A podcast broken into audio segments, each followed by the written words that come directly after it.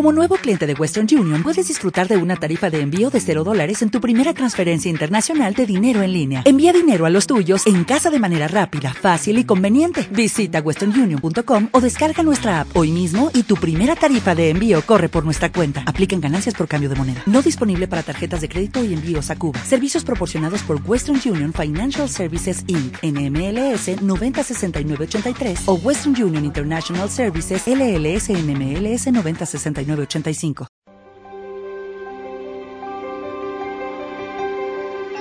Eso, para mí eso ha sido algo histórico, independientemente de que es una, una lucha que se ha llevado desde hace muchos años, todo el que se sienta cubano verdaderamente hoy más que nunca tiene que estar muy contento. Un triunfo muy grande que nos los esperamos porque así nos lo prometió nuestro comandante en jefe Fidel Castro, que los cinco regresarían y hoy es un hecho y nos sentimos muy orgullosos del gobierno que, nos, que tenemos que nos representa ante el nivel internacional y todos los cubanos hoy es un día de fiesta y será inolvidable para la historia del mundo.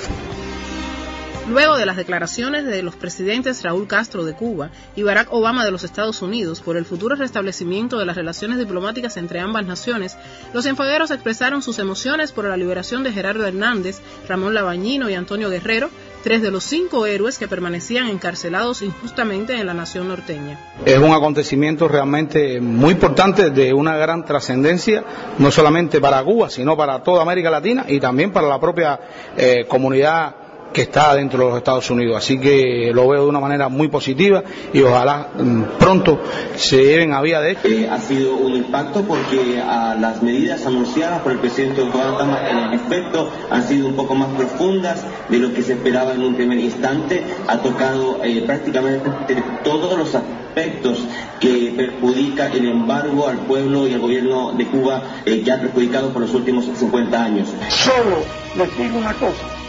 la libertad. Y volvieron. Aquí están los cinco hermanos.